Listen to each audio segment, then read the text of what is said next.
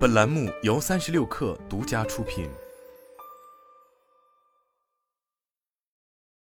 本文来自微信公众号《哈佛商业评论》。一些领导者之所以高效，往往是因为高度关注任务的完成，而牺牲了对人的关注，将建立人际关系、培养员工等事情抛在一边。但这种做法会适得其反，会对组织氛围造成负面影响，导致团队成员职业倦怠。能够平衡对任务的关注和对人的关注，才称得上优秀的领导者。工作中对中高层领导者的要求越来越高，领导者执行和完成任务的能力是成功的关键驱动因素。然而，这种能力最终却可能变成领导者失败的原因，给领导者个人及其团队和组织带来意外的损失。高度关注任务的领导者之所以高效，往往是牺牲了对人的关注。建立人际关系、鼓励团队、培养其他员工和表达同理心等等，这些事情可能被抛在一边。高效领导者失去对人的关注，通常是出于一种狭隘的观念，认为更关注人的活动会拖慢速度，妨碍自己的执行能力和最终取得成功的能力。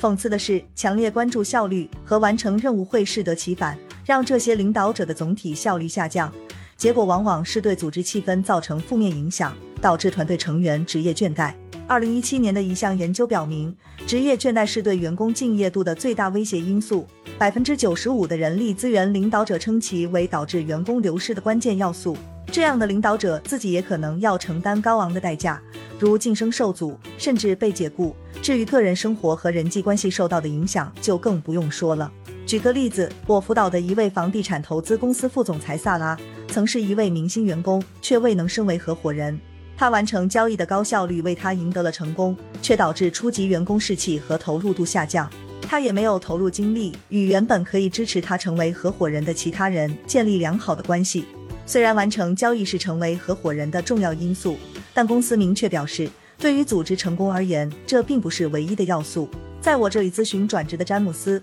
曾是一家国际专业服务公司的合伙人。他为自己的客户提供了卓越的洞见和成果，具备深厚的专业知识，许多人都觉得他很优秀。然而，他对自己团队的极端要求和不切实际的期望，导致员工敬业度分数很低，有价值的员工纷纷流失，最终他被公司解雇。优秀的领导者能平衡对任务的关注和对人的关注。高度关注任务的领导者追求结果时，容易视野狭隘，没有以广阔的视角认识到，有时慢即是快。两者兼顾的领导者同样会努力追求结果，但不会忘记更广泛的组织需求。他们也能意识到，重要的不是高效，而是有效。罗伯特·安德森和威廉·亚当斯的研究发现，有效领导力的最大特点就是优秀的人际能力，而且他们最大的十个长处中有六项与人际交往能力有关，如倾听、培养别人和赋权等。过度关注任务的领导者还更加被动。出于恐惧采取行动，时常表现出命令、控制或完美主义的行为，让其他人疏远，且不会赋权团队成员。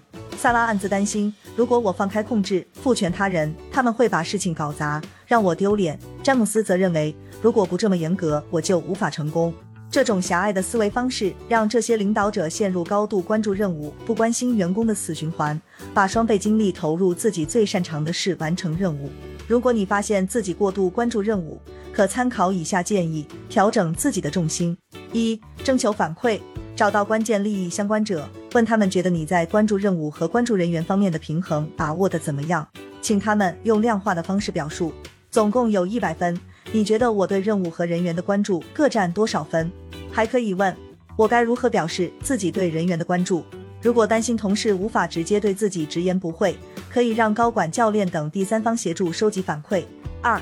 找到以人为本的高效途径，结合收到的反馈，寻找可以定期执行的方法，比如定期与直接下属进行职业发展谈话，在谈话中摒除干扰，认真关注对方，或者跟同事一起喝咖啡，了解对方在工作以外的一面。这些活动应当真诚，不强迫。最初可能会觉得有些尴尬，但不要放弃，建立更深厚的人际联系。会让人感到自己被重视，而不是一种达到目的的手段。三、进行自我观察和反省，要在自己失去耐心或太着急的时候及时意识到，这样不仅能让你更加关注当下，还能改善自我觉察。问自己一些反思性的问题，理解自己的行为动机，比如我想避免什么，我为什么害怕慢下来。四、看清自己的狭隘之处，开展一些安全的试验，收集信息。证明驱使自己行为的观念太过局限。比如，可以跟擅长平衡的人交流，了解他们是如何做到的，以及把握这种平衡的益处。